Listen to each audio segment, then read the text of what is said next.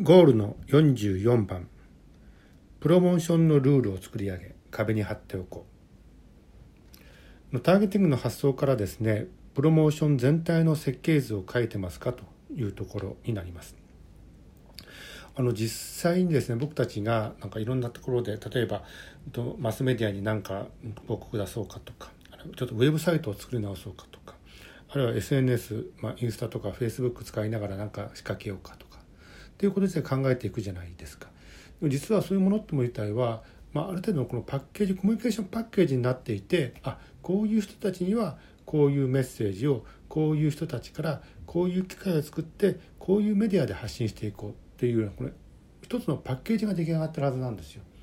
なのでそのパッケージっても自体がどういうような行動変容ステージの人たちに向けて作られていくのかというお話をここでしていきたいなと思っています。ターゲットにはですね無関心期関心期準備期実行期があると思いますね。まあ、維持期の人たちはね、まあ、それが出来上がってしまっているわけなので、まあ、このターゲットっていった場合にはこの無関心期気づいてない人たち関心期気づいてるけど分かってない人たち準備期分かってるけどできない人たち実行期してるけどまだ満たされない人たちみたいな人たちがターゲットになるわけですよね。でこれらを分析していくと例えば関心期の人たちは気づいている。つまり関心が丸印。でも分かってない。知識が×印。となってくれば個別メッセージとして情報支援。つまり知識の×印を補うための情報支援が必要なんだってことが分かってくると思うんですよ。で例えば準備期分かっている。つまり知識が丸印。でもできない関心が×印となってくるとこの関心の×印に対する、まあ、介入として感情介入っていうもの自体を個別メッセージとして入れなくちゃいけないんだなとなると思うんですよね。っていうふうに無関心期には恐怖訴求。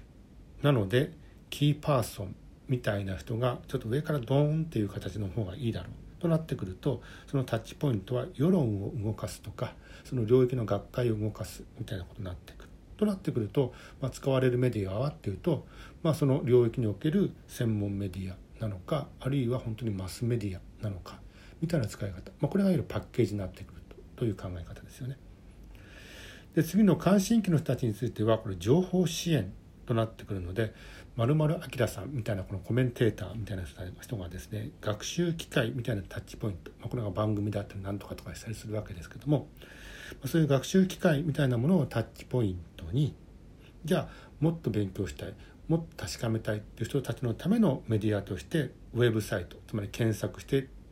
よく調べて理解するというウェブサイトとかあるいはその補うパンフレットとかチラシってものがあってあそうこれでもう大丈夫です。分かりましたと言えるのか。みたいなところですよね。これがパッケージになってるわけです。でまた準備期の人たちに向けてはこれ感情介入になってくるのでアンバサダーみたいな人たち、まあ、いわゆるあのチアフル、まあ、チアリーダーみたいな形でチアフルに活動できる人たちがインフルエンサーになってくる。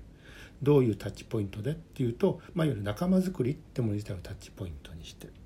でどのようなメディアでとなった時には、まあ、仲間づくりということ自体のタッチポイントだから、まあ、リアルなコミュニティかあるいはバーチャルなコミュニティかこのバーチャルなコミュニティの中には当然 SNS が入ってくるわけですよね。で実行機の場合についてはこれ幸せ訴求になってくるのでコンシェルジュみたいな人たちがもう紙対応的に1対1の面談メールお手紙みたいな形となるわけです。っていうふうにあのどういう行動変容ステージにいらっしゃる方々に対してどういうパッケージが必要なのかってこれしっかり見えてくるわけですよね。でこれすごくとても重要なものなんですよ。なのでもしもあの自分自身がこの健康に関係するヘルスプロモーションあるいはヘルスケアビジネスってもの自体を展開するにあたってこれがしっかり作り込めたらばもう本当に壁に貼っとく貼っといて毎回見て確認しながら進めるぐらいのあの、まあ、気合が必要かなという形で書いてます。あのいわゆるこれ、うんと、コミュニケーションの設計図における、うんと、とても重要なものになってくるわけですよね。さてじゃあ本文本文読んでいきましょう。ゴール44番。プロモーションのルールを作り上げ壁に貼っておこう。個別アプローチとは単にメッセージを個別化することだけを言ってるのではありません。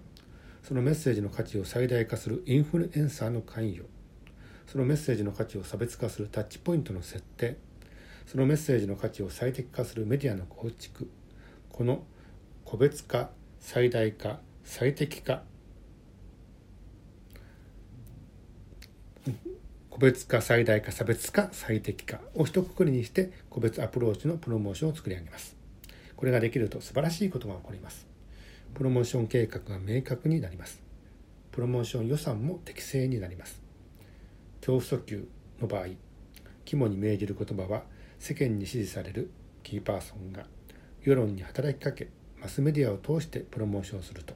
気づいてない無関心無関心期に伝わります。情報支援の場合腹に落ちる言葉はコメンテーターとして評価されている人が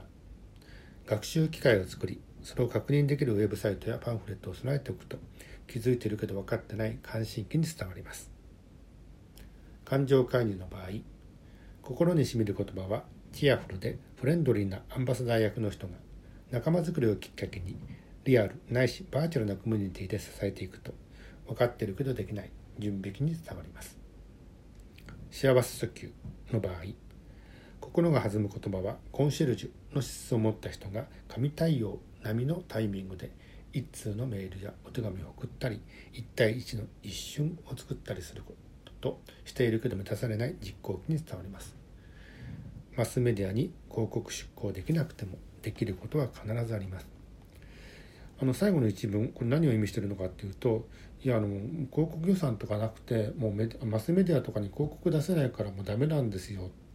言っちゃう人がいるんですよ。いやそうじゃないですよね。あのどういう人たちをターゲットにするのかによってこれパッケージがでできてくるとなってくるとマスメディアでなんか大々的に展開するなんてほんのわずかなところですよ。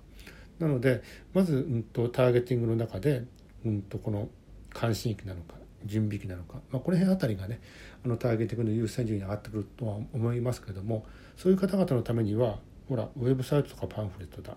ほら SNS だコミュニティだとなってくるわけなので、まあ、そういう形でしっかりとパッケージで使い分けていきましょうねということについて触れました。